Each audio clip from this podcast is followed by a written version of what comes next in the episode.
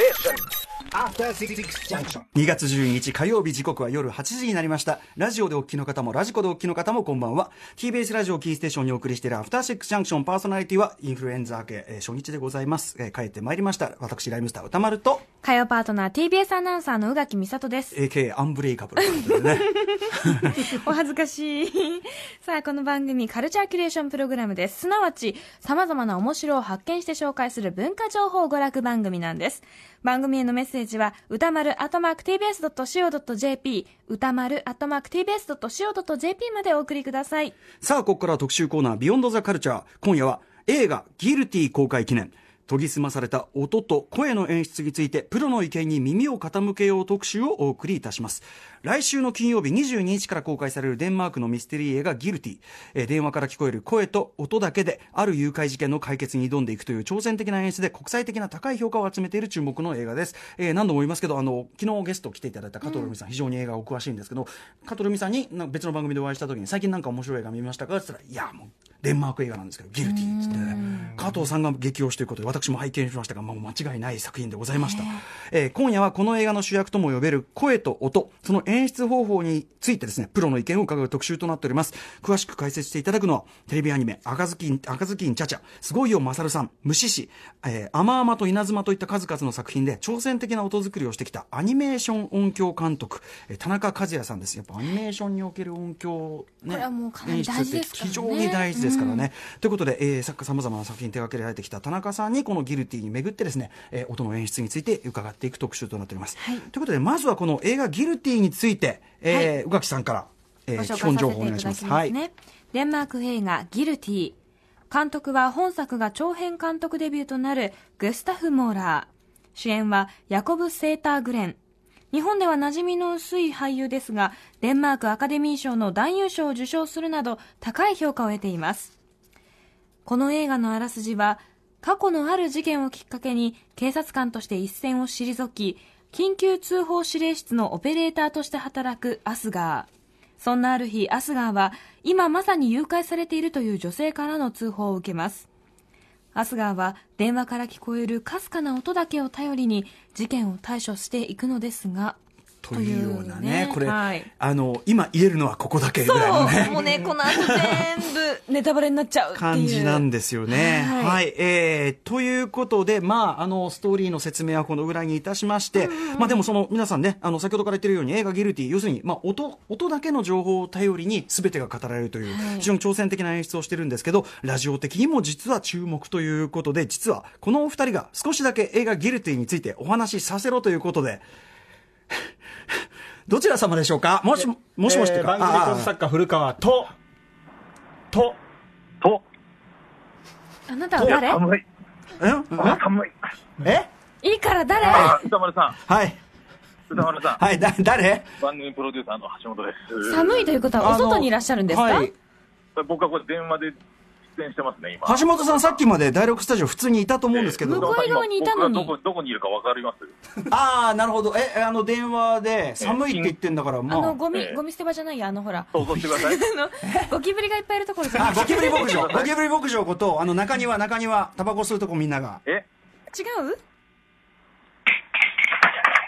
あ、ちょっとつまずいてしまいました。なんか、だとしたらなんか本当に何？なんかピキンピキンみたいな。椅子につ。まずいてしまいました。椅子に？なんかピキンピキンみたいな音がしたけど、え、ってことはいよいよゴキブリ牧場じゃあないの？の、そうですね、いわゆる喫煙所っていうところにいほるんですけどらゴキブリ牧場も、だ。寒いんですよ。うん。いや、なんでわざわざ、だってすぐ15メートルぐらい先じゃないですか。別に第6スタジ全然スタジオ来ていただいた方がやり取りはしやすいのですが。橋本さん何してんすか？あ、はい。何してんすか？あ、いや、今ラジオに本当に茶番なんだけどラジオに出てて、ラジオ？ラジオに出てるんで、ちょっと、なちょっと、生放送？ちょっと、このえ？はい。あ、あごめんなさい、ごめんなさい。この声森安くんじゃないの？これ。れ。すいません、ちょっと上司に話しかけられちゃって。上司じゃないじゃん絶対にうんこれ多分ディレクター森安くん。いやいやいや、歌間さんね、あの、こんな感じで、ちょっと電話でラジオに出てくる人って、ラジオですごい多いじゃないですか。うんもう僕もね、ここ、この間、あの、休んでる間ね出ましたからね、出てインフル。らっしゃったしうんでも、皆さんすごく聞き慣れてる状況だと思うんですよ。うんあ、電話口の、確かに。そう。で、この映画まさにその電話の先でいろんなことがね、みたいな話じゃないなんですよね。うん詳しくは言えませんけど。えで、なのに、しかも映像で僕ら見てるわけですよね。えええその、うん映画ですあのからね。、そうですね、主主役の方がで、あの出てくるんですけど、うんでも、映像を見てるんだけど、え映画を見終わった時の感覚って、なんかそういうラジオとか、うん音のいいコンテンツを聞いたみたいな感じになるんですね。なるほどね。でこれはすごい新しい体験だと思って、うんうんあのラジオ業界的にというか、まあ、作り手側としては、もうこれはちょっと新ジャンルの何か幕開けなんじゃないかみたいなことを感じたんですよ。あの主人公のねその、えー、とオペレーターのアスガーがこう聞いてる情景で、まあ、我々はずっとそのアスガーが想像しているだろう情景を我々も想像しながら聞くじゃないですか、はい。でその情景がどんどんじょ、ね、こう状況が変わるに従ってああこういうことなのか？実はこういうことなのか？こういうなっていく。で最終的にはあこういう実は僕たちが聞いてたのはこういうえこういう状況なんだよなんだよ。いや、だから、宇多田さんの話が長くて寒いじゃないですか、僕、外で。だから足踏みしてちょっと今寒さを中で話せば済む話だよな。えーだからちょっと、宇多田さん、僕のいる状況ちょっと想像して、想像してくれたら、僕はちょっと戻ってくださいとか言ってくれたら、僕戻るじゃないですか。いやじゃあ戻ってくださいよ。あじゃあ今から戻ります。めんどくせえな。なんだよはい、ありがとうございました。詳しくはもうちょっと本編のね、とこでいいお話を聞けると思います。あの確かにねその演出意図として理解できなくはないですけど、これ古川さんどうですか？このプロレスもの特有の面倒くさいこうね必ずこう一ネタ入れずにはいられないという件につい今の2て、分ちょっとはちょっと聞かなかったことにしていただいていや本当に結構長い尺でしたね。結構長い尺取りましたね、えーこれでも番組構成作家、はい。ねまあ、ラジオの、ね、構成作家務めて、まあはい。結構経ちますけども。そうですね。さんから見て映画「ギルティ」いかがでしたか？とってもやっぱりね、あの橋本さんがおっしゃった通り、あのラジオを作り手時にすごくやっぱり羨ましいなっていう思うところがあっ羨ましい。て、羨ましいとは？音に集中させるようないろんな演出をしてるんですよね。確かに、ん。もうどんどんどんどん私近づいていっちゃいましたもん、はい、で僕、ラジオの仕事する前にいわゆるドラマ CD と呼ばれる、要は CD で音声だけで声優さんが演技したりとかして、うんあの漫画のキャラクターだったりとかアニメーションのキャラクターがこう演技してるのを聞くっていうドラマ CD のシナリオをちょっと作ったことがあって、その時にいろいろこうドラマ CD のこのね聞き比べとかララジオドラマとかをいろいろ聞き比べたんですけど、ラジオとドラマ CD って似てるようでこれ全く別の方法論でシナリオを作らないとダメなんじゃないかっていう結論に当時至ったことがあるんですよ。っていうのは、まあ、端的に言うと聞かれてる環境の差がやっぱりすごく大きいと。ななるほどあのラジオラジオって、ん。まあ、今でこそさらにそうですけど聞き手の環境バラバラなんですね、うんううん。んもっと言えばそのそれに臨むための集中力みたいなものもバラバラで。確かにななんかしながらね、うん。やってる方もかなり多いですもんね。そうなんです。そこでドラマを語るとするとやっぱり演出上ものすごく平易にならざるを得ないなあの分かりやすくねちょっと聞き逃しても大丈夫なように、はい、究極言うとやっぱ朗読劇が一番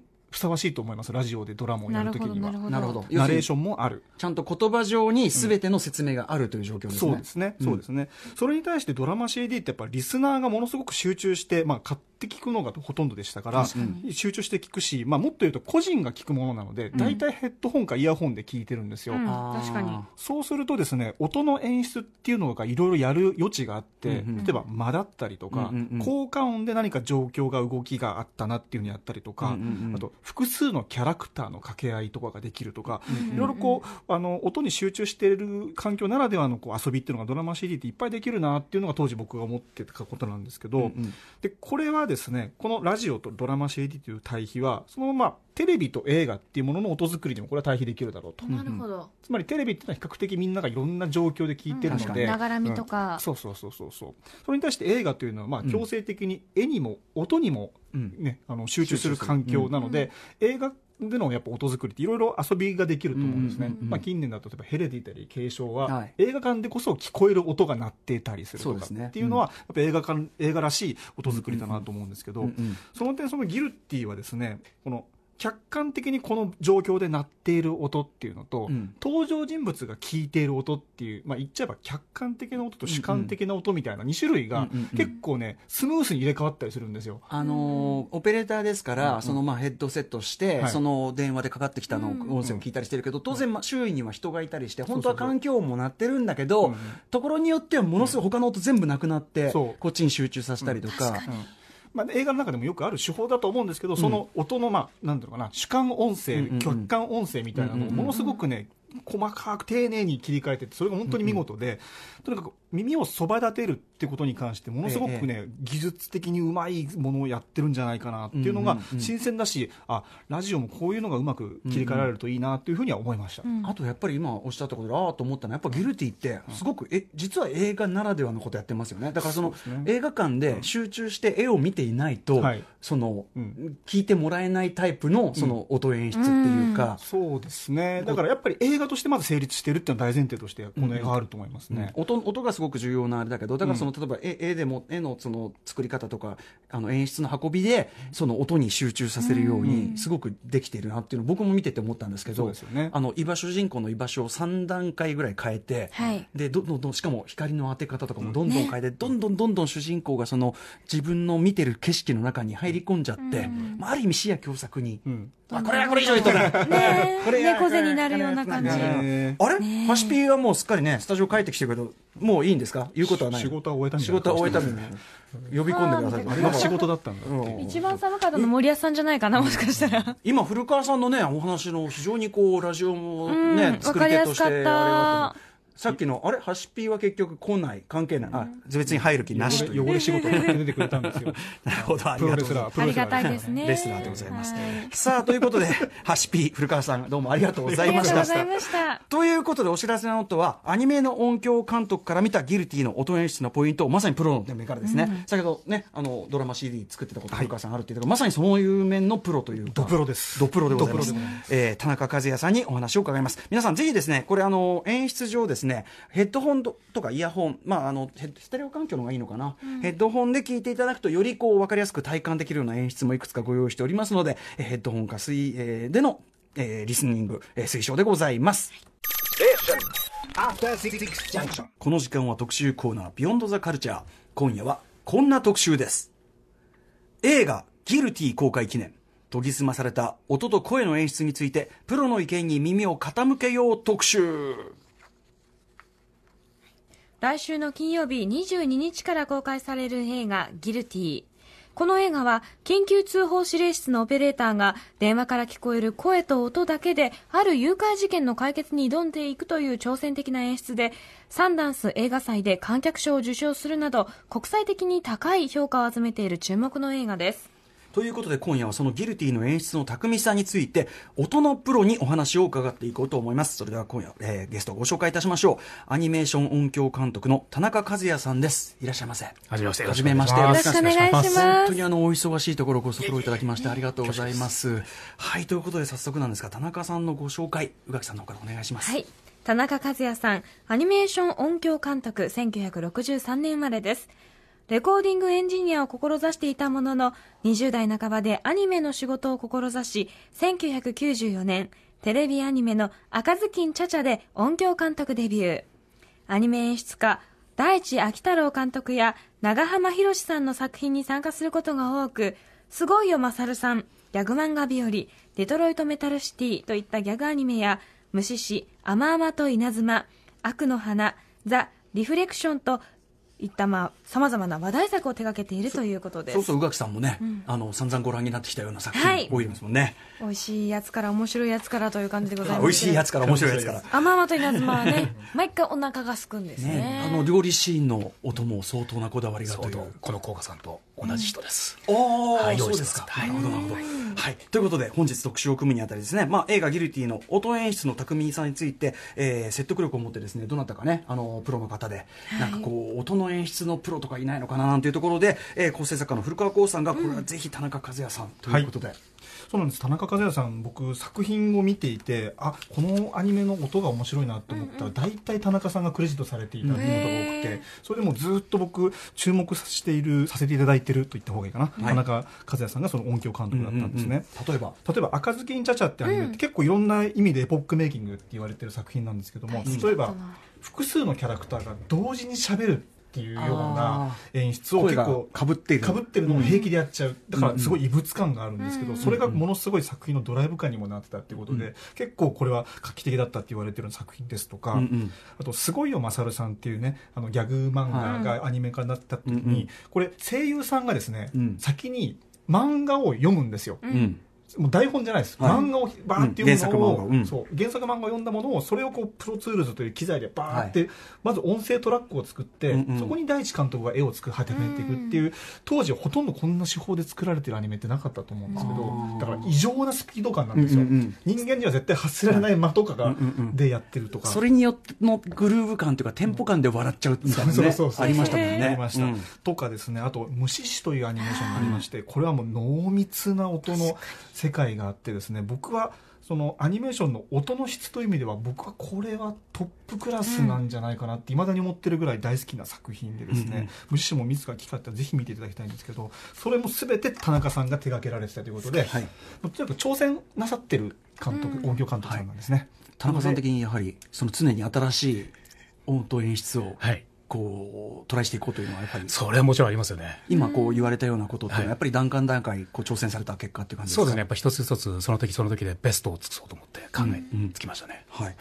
えばその虫師のその例えばこうす静かさをこう生かしたような演出みたいなところっていうのは、監督からの指示もあったりするあたりなんですか？はい。まあ、原作にやっぱ忠実に考えたので、原作に考えてることで、それをやっぱりうまく再現しようっていうふうにして、その間にだから考えていた静かさの演出ですかね、やっぱね。うん。やっぱりその原作の例えばまあすごいよマサルさんとかギャグ漫画日和とかねああいうやっぱこうなんていうんですかね猛烈なスピードで猛烈なスピードでくだらないことがそうですね。最高に褒めることは嬉しいですね。はい。いや本当に、ええ。でこうもうあのどなんていうかなもう発作のように笑わされていくっていうか、あれみたいなのもやっぱりそのテンポ感っていうかそれをこう組み立てていくっていうような発想でしょうか？そうですね。やっぱりあの、音ありきだと思います。それで効果音もそうですし、セリフもそうですし、音楽もそうですけど、随分とやっぱテンポでやっぱ笑わせることいっぱいありますんで、そこは気にしてますね。これってメインの監督とどの程度こうやり取りというかこうビジョンを共有してやられることですか？まあ、基本的には監督がその間を決めたりとかそういうことがやっぱあるんですけど、ええ。やっぱりあの、ある程度やっぱ攻めていくとかそういうこともやってますかね、音のこと。提案してみたりとかはいもありますか、そうですなるほど僕テレビアニメのその取材とかしていて、ええ。音響監督さんがここまでアイデアとか踏み込んで出してくださるケースって、おー。あんまり僕ね見たことがなくてですね。うるさいんです。いやいやいや素晴らしい。たくさんね本数やられてるので、あんまりそのなんていうんですかね一本一本に凝ることが、まあ、物理的にも本当に難しかったりする状況の中で、田中さんももう田中さんのクリエイティブがどんどんその作品の質を上げていくのに役立ってる現場を見たりとかして、素晴らしいなっていつも思って。持ち上げすぎですよ。えーそんな田中さんなんですが、えー今夜の特集に向けて、まあ、お忙しい中この映画「ギルティ」ご覧になっていただいたんですがいかがでしたか？そうですね。あの、やっぱ職業的にどうしてもやっぱ音聞いちゃうので、その派手な音遣いとかそういう演出ないんですけど、ものすごく緻密で、こう見てる人に、なんていうんですかね、CD ドラマを見てるみたいな親切な音作りをしてるなってやっぱ思いましたね。親切な音作りはい。こうやっぱりなんか雨が降ってきたって言ったら、やっぱ雨が降ったっていうセリフが来たりとか、もう必ずその前に振りがちゃんとあるってやつですね。ああそこ、はいちゃんとこうそのあある程度実は説明補足をしている説明です。もう本当に説明なんです。うんはい。そのセリフを導き出すためにその効果音がまず入ってっていうのが必ずあります。もう段取り的ですけどね。うんうんそれで、あの、音ネタ自体はもうこれ、あの、普段の日常の話なので、よく使うネタとか手法ばっかりなんですけど、そのね、緻密な演出っていうのはとにかく感心して、一個ずつのシチュエーションに応じて、その音のバランスですよね。とか、えっと、音の低移行、左に行ったり右に行ったりとか、えあと、あの、空間の広がり方の想像のさせ方とか、あとは声の加工みたいなものが、その都度変わっていくっていうのがとってもすごくてですね、もう本当にうなりましたね。例えば観客にも、はい。そのなんとなくその電話の向こう側の空間感とか人数感とか、い。そういうものがはい。伝わる演出がやっぱりそういう細かいところでもされてる。想像させるように、そうさせるように、うまいことヒントをこう小出しにしながら作ってあるって感じですかちょっね。としたそれはその、まあ、もちろん効果音もそうでしょうし、はい。ちょっとしたこう響きによってはこれ室内だなとか。その通りです、その通りです。全くその通りです。そういうことがされてるはい、とい。う、車のどこにいるかとか、うんうん。助手席にいるとか、運転席にいる貨物室にいる、全部音が違います。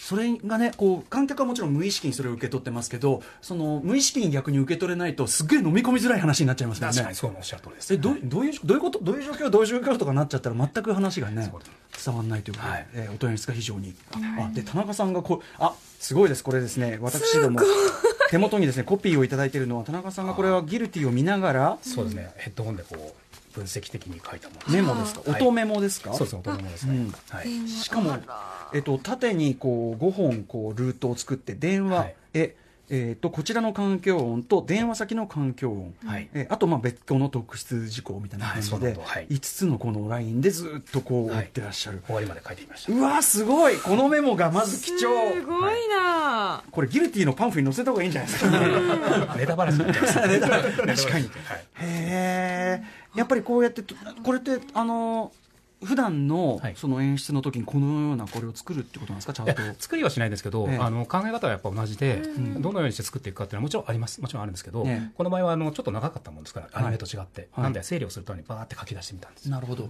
い、あの他の作品とか一般的に作品を見るときに、田中さんこういうようなメモを捉えたりすることってあるんですか？面もね多少はありますけど、やっぱりあの特筆すべきものがほとんどですね、うん。構造的にはあんまりないですね。なるほど。はい。はいえー、でこうずっと書いてうわすごいですね。これこれだけでもぐこれだけでもグッとくるし、このところどころあるこのまあこのくるなんだろうな丸ねあのに上に。音の空間の広がり方。黒いところの広がり方がその聞こえてる電話先の環境の広がり方、あーすごい360度に対してこのぐらいにそうです広くっていうことですね。あー。ステレオだとこう100 180度ですけども、例えば、えっと、時計でいうと10時2時14時とかの空間の広がり方なるほど。とかもっと狭いとか。なるほど。しゃだから車内の広がりに対してこの車貨物室室っていうところはぐっとこう取り囲まれ感。取り囲まれ感感が出てるっていうことですね。なるほど、なるほど、ね、ちょっとね、あんまり言うとね、ね。ね。ネタバレにね、バレちゃうバレちゃう。はい。貨物施設とはみたいなことになってますからね。そうですね、はい。なるほど、でも、あの、ギルティ僕もちろんあの自分でも見てますけどこのなんか今おっしゃったことを注意しながらもう一回見てみたいなねこれ見ながらもう一回見たいですね、それこそ一回目をつぶって見てみるとかしてみたいぐらいの感じですね。音だけでも面白そう。僕ね映画館でもそれやってみようかと思ったんですよ本当に。ああなるほど、はい。しかもちゃんとした劇場の音響とかだったらまた全然、はい、他のことがない状態で聞きますよね、はい。なんでもうもちろん見るんですけども、うんうん。2回目ぐらいをちょっと目を閉じて聞いてもいいかなと。なるほど、はい。でですねなんと田中さんは今回その映画「ギルティ」をご覧になって、今後の仕事について考えさせられるとまでおっしゃっちょっと大げさなんですけどね、はい。まあこのあのなんていうんですかね割とこうそんな難しくない演出をしてる大人演出をしてるのを見て、僕はやっぱ自分のやっぱりこう仕事に対してすごいやっぱり刺激を受けたんで、まあ、もっと新しいことをどんどんやっていかなきゃいけないなと思ってちょっと危機感を持ったんですよね。あーなるほど、はい。う。ん。あのえ例えばどの部分というか。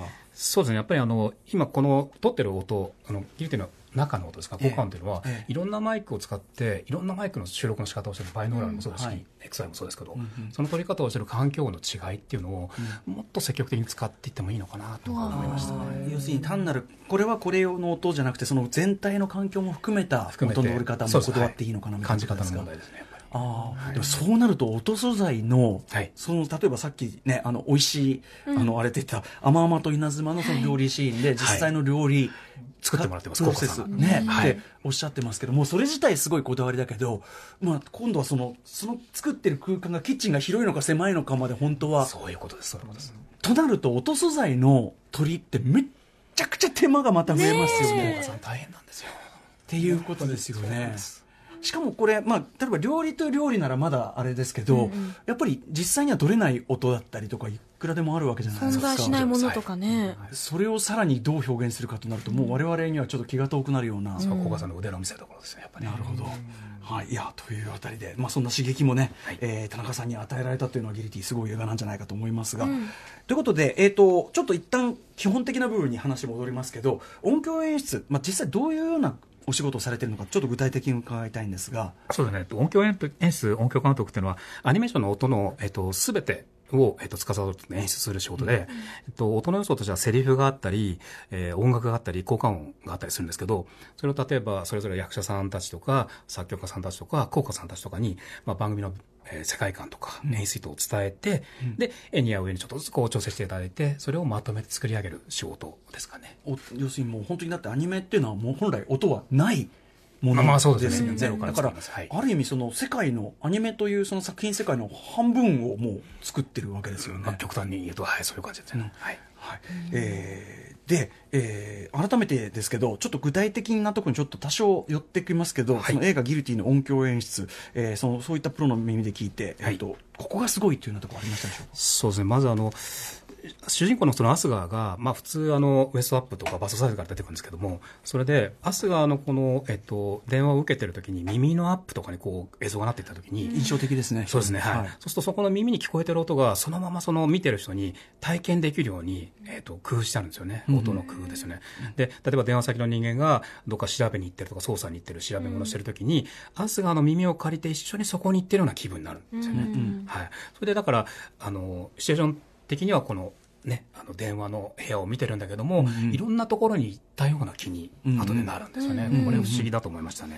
はい、で例えばその、えっと、ミケルっていうのが家を訪ねていくシーンっていうのがあるんですけど、そこなんかももう雨が降ってるっていう説明があって、はい。で車から降りてドアを開けてでその雨のところを歩いていって、うんうんうん。で踊り場階段んなんていうのかドアの前ですね、階段3個登って、雨がしのげる玄関のところに入って、ノックしようと思ったらドアが鍵がかかってなくてドアが開いて、その中に土足の足で、えっと、木造のこの床を踏んでいく、みたいな演出とか、はい。そういうところがやっぱりちょっとすごく説明的さっき言いましたけど CD ドラマ的なんですけど、それがねすごくうまく不自然じゃなく聞かせてある、本当は電話口ではい、そんなところまで細かく綺麗に聞こえるわけがない先ほどあのそうです電話であったようにそういうことなんですね。はい。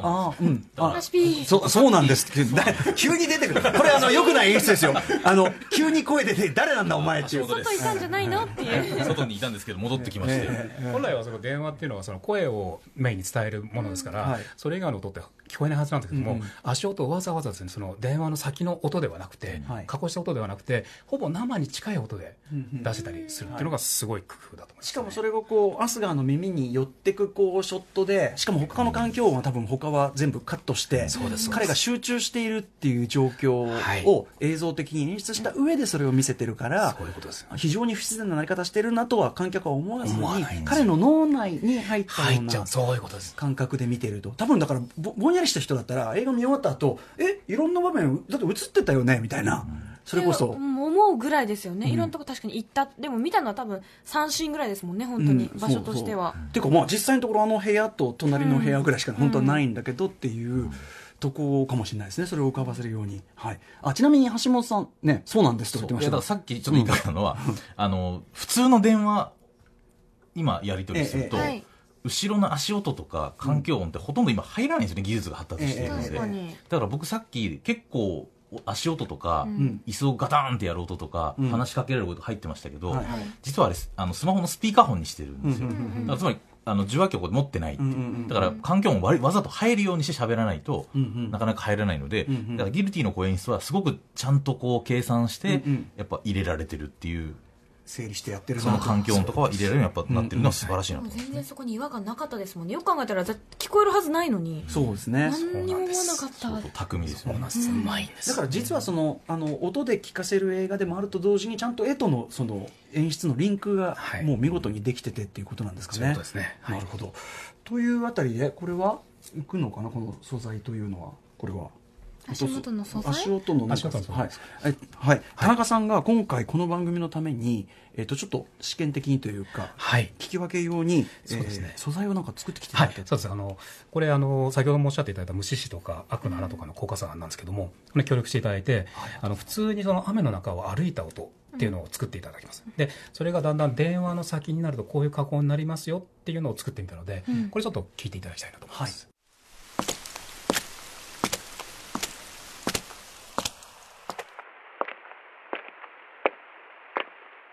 ああ。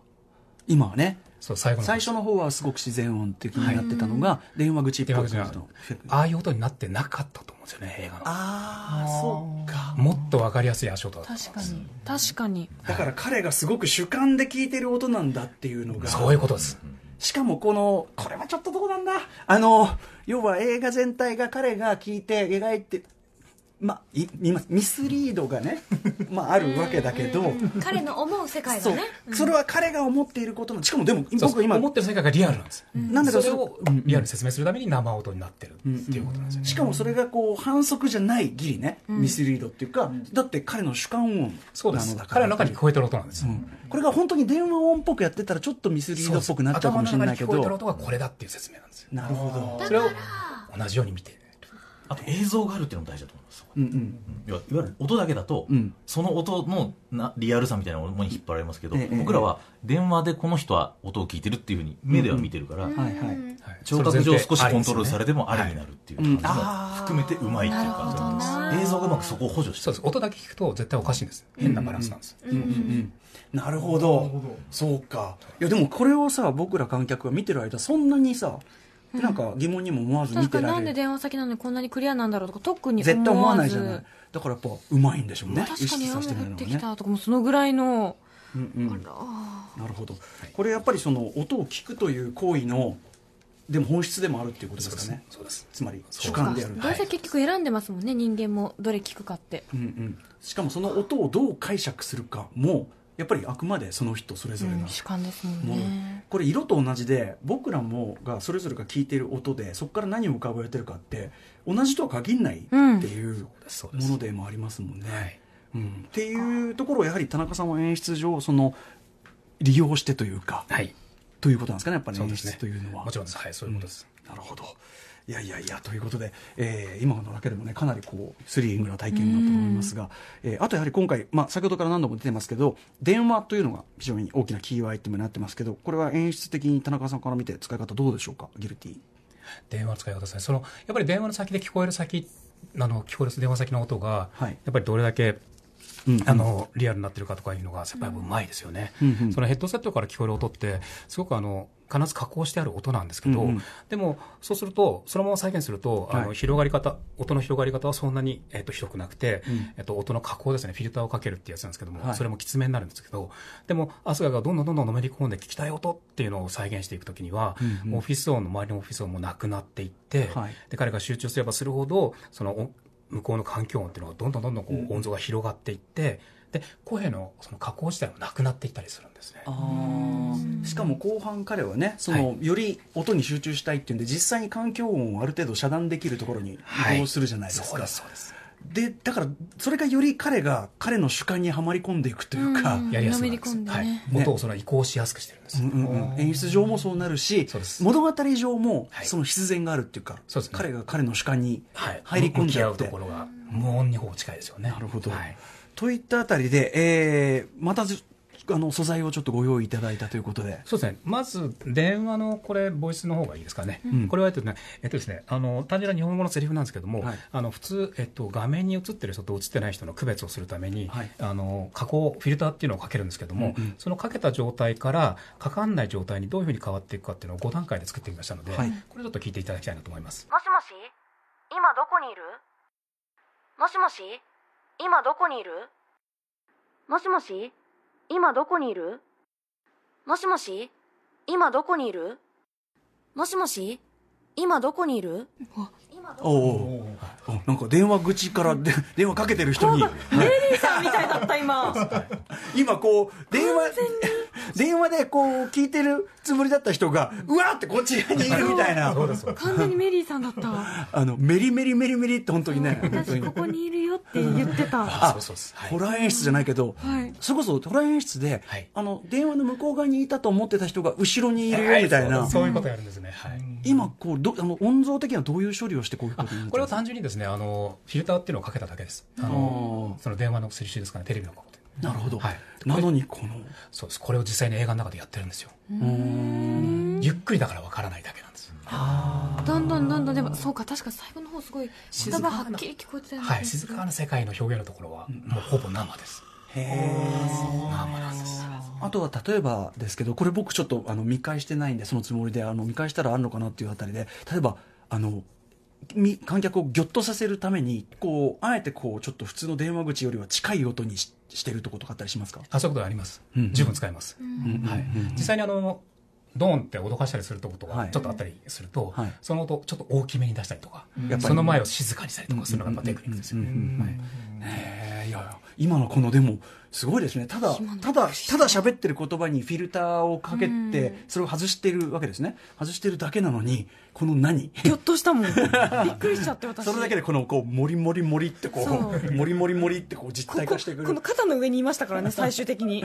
ねえ。恐ろしかって感じですね、うん。さあ、えー、さらにですねえっ、と車の中の音そうですね。あの車内で聞こえる音っていうのが電話先で聞こえてくるんですけど、はい。えっと、これの演出法が面白くてあの行った先のその電話の先ですね、うん。の後で車の中にいる演出なんですけども例えばはっきり、えっと、左側からうん。車が他の車が通り過ぎる音とか、真ん中にエンジン音を置いたりとか、はい。で右側にワイパーを置いたりとかして、うんはっきりこう割と極端にパンをしてると。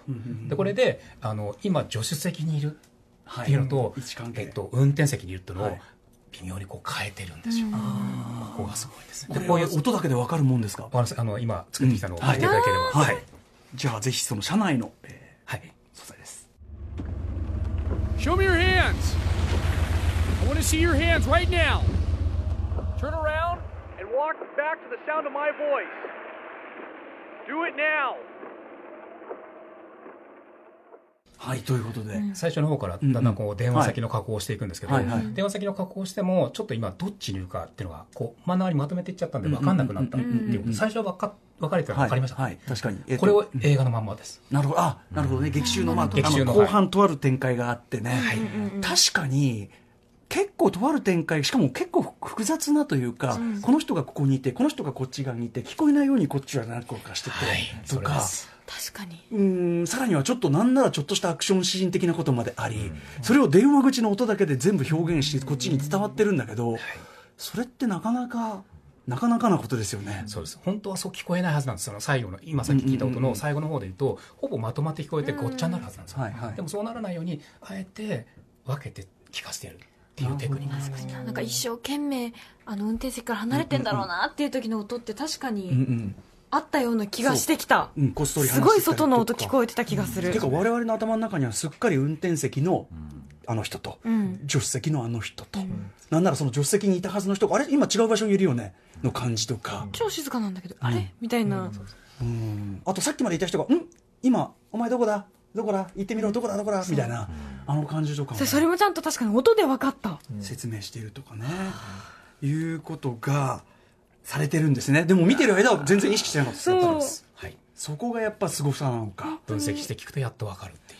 逆に言うとこれ「ギルティは映画やっぱすごく本当に映画っぽい映画なんだなって実は思ったのはあの音響が悪い感じでそれこそなんかこう後にねスマホなりで見れるようになった時にあの左右とかがあんまり分かんない感じで聞いたらちょっと状況分かんなくなっちゃう可能性もありま多すよね。少そのコカさんの工夫があんまり伝わらなくなっちゃう可能性はありますよね。集中して見た方が分かるっていうできればのがはい非常はいいでしょうね。そういう意味ではギルティはとってもそのやっぱりもちろん音演出しかもなんかある意味その誇張された音演出というのをこう売りにしてる作品だからってなんですけどやっぱり一般的に先ほど言ったようにアニメーションはもともと音がない世界に100%音演出をつける田中さんとかだと思いますけど、やっぱり実写映画とアニメの音の演出っていうのは全く違うものですか？そうですね。やっぱりあの自社の方っていうのは絵の情報量がやっぱ全然違うので、自社の方ってやっぱりどうしても見えてる動いてるものってやっぱ音つけなきゃいけないですから、ああのどうしても音多くなっちゃうと思います。ただアニメの場合はやっぱりどうしてもこう、えっと、少なくなります。情報量が少なくなるので、はい。その分やっぱりこう選んで音をつけるっていうのは同じなんだと思うんですけども、うんうんうん。アニメの方はやっぱりどうしても全体的に音は少ないかもしれない。ですね整理されてるというか。はい、もっと吟味しなきゃいけないと思いますね、はい。その意味で言うとギルティはでもかなりその音あの絵情報も少ない方ですかね。そうですね。あの主人公以外がこう背景がボケたりとかするので、うんうんうんそれで後ろの方の情報は忘れられるっていう絵作りをしてるんだと思います、ええはい、ですから絵の情報量がそんなに多くなくて、うんそれの、えっと、音の情報量が補ってるっていう形ですかね、ちょっとその音演出のバランスで言うと、はい。まあ、アニメーションにも近いぐらいのバランスでそういう感じがします。作品という感じなんですかね、はい。ちょっと話ずれますけどずっと僕あの連続上映してた森田義満さんという亡くなられた監督がいて、まあ、実写の監督なんですけど森田さんはでもやっぱ極度にその映ってるものに対して実際に出す音のあの情報量みたいなものすごくやっぱり緻密にコントロールする方でそれがすごく彼独特の奇妙なその印象を与えてるっていうのは、まあ、連続上映で改めて分かったりしかも劇場で見ていやあこのここで鳴ってる音がやっぱ鳴ってないんだとかここでこれが鳴ってんだみたいなのが映画館で見ると分かったりしてっていうのがすごくあったんで今の話で改めて、はい。あの実写の監督でも多分そういうところの抜き差しがこうこだわってる人とありますよね、下ろしてるこの音がしなかったりとか、はいはいはいはい。そう。注意して見ているとね、しかもそれがやはり完全に意図的に何かしらこう音情報もコントロールしているというようなことはねそうです。当然。心理状況を説明するためにあえてしてあると、あったりとかね。はい。というあたりで。いやーお音はすごいのはやっぱり、あの入ってきちゃうってことだと思うんですよね。確かに。音音だけは入ってきちゃうっていうか、絵ははっきり言って注意してないとこうみ分かんないことはありますけど、音はやっぱ入ってきちゃうだからあのよりこうコントロールされやすいっていうのが僕はあると思うんですけどそうですかね。やっぱまあまあね日々 そうですね。ね、向き合ってらっしゃるから。はい、やれば。その演出効果みたいなのをやっぱりこう試してみてで実際にこう絵と合わせてみて田中さんご自身が見てみて、ん？とかあるいは人に見せみ見せてみて反応を試したりとかもありますか？もういくらでもあります、あの現場でその監督を一緒に聞いてみて、うん。あのこういう音やってみようと思ったら、はい。あのすごくこう椅子をぐるぐる回したりとかしてやってみたんですけど、うんうん途中で2人とも気持ち悪くなっちゃって やめようこれって話になったりとかいろんなことやってます。やっぱりその実験のね我々はその成功例を、その見てることができるけど、ね。その背後にはさまざまなこうトライアンドエラーがあるっていうことですかね。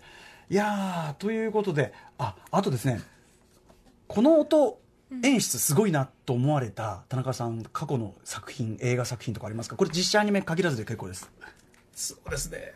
突然すいません。ちょっとあの似てるんですけどあのえっとですね流されてっていうのなんでしょうねトム・ハンクスの、はい。えっとあああのキャストキャスターウェイ。あキャスターウェイですね、はキャスターウェイにちょっとはい。似てませんか、おおあキャスが、ターはい、こうずっとんかからない。あー。はいはいはいはいずっとあの間、うん。そうですね、してる間、うん。まあいいんじゃないですかこれ。あのあそうですかね。音がかかるあのいわゆる音楽がかからない。そうです、ははい。い。あそこあの恐竜してる最中の1年だかなんだかの期間がずっとあの音楽がかからないんですよね1時間ぐらい。はい。はい。であれを見て僕音楽かけなくていいんだと思い込んで、はい。その後の作品「あの悪の花」とかで、はい。丸々20分あの雨の音だけセリフと雨だけ、はい。っていうのをちょっとやってみましたね、確かにアニメーションだとやっぱりその音楽でその何かしらの情感のを足すっていうのはね、日常の音楽とか。感じが絶対するけどもやっぱりそういう演出もありなんだということを。そうですね、ん。あのまあ言い方はよくないんですけども安易にその音楽にやっぱり頼らない。うんうんみたいなことをやってみたい、しかもキャスターウェイしかもちょっとギルティとも通じるのは一人基本的には一人のところでやんなきゃいけないっていうことですよね。一人の主観と一人の喋りだけでやるっていうあたりですもんね、なるほどえー、と面白かったです。あの、ね。ちょっとこれ、まあ、今回は映画「ギルティ」というあたりで、あのきっかけでお話伺いましたけどちょっとあのアニメーション音響演出の話。についてもぜひお聞きしたい。ねえ。しかもぐ具体的なあれ聞きたいでしょ、ガキさんなんか、はい。ここのこれってこうなってたんですか？そうですか？ふはーみたいな。やりたい。はい。すみませんただのただのガチオタがね横にまたぜひちょっとお話伺えればちょっとお忙しいと思うんですがよろしくお願いします、えーということで映画「ギルティは」えー来週金曜日22日から全国で公開されます、えーぜひ皆さん田中さんのね解説していただいたポイント注目して見ていただくとあのより深く見えると思いますので、ぜひご覧ください、えー田中さん今後こんなお仕事をされたみたいなご案内などありますか？そうですね。今あのオンエアしてるものなんですけども3本ほどちょっと紹介させ ていただいてて、はいえっとですね一つはまああの NHK の E テレでやってる「おじゃる丸」っていうのがおじゃる丸。22期が始まりますので、もうそろそろ新しいのがオンエアしますのでこれ見ていただきたいのと。それから、えっと、明治東京連歌ってあのめいこいっていうあの乙女ゲームから始まったアニメなんですけども、これもちょうど折り返しでいいところになってます、あとあの「笑顔の大歌」っていう辰野コプロさんの創立55周年記念作品っていうのがあるんですけど、はい。これも戦争ものでなかなかヘビーなんですけど、んうん。音こだわってますんでちょっと見ていただいたらと思います。時代物は時代物でやっぱり音難しいですしますか？難しいです。もう明治行ったり戦争行ったり未来の方行ったり、うん。はい、日常やったりとかするやっぱりそのこの音この時代になってるとおかしいよなっていうのはあるわけですよね、言葉遣いも含めてそうですね、あ言葉遣い流も入り言葉とかそうですああちょっとセリセリフまで入るとこれはまた大変だぞ。気になる気になる来ていただかないと。はい、ということでまたちょっと改めてお話伺えればと思います今後ともよろしくお願いします、えー以上ここまで映画「ギルティ」公開記念研ぎ澄まされた音と声の演出についてプロの意見に耳を傾けよう特集でした音響監督の田中和也さんありがとうございました今後ともよろしくお願いしますありがとうございました。明日13日水曜日の特集は音楽ジャーナリスト高橋義明さんによる第61回グラミー賞大総括特集です。見てたよ生で Junction.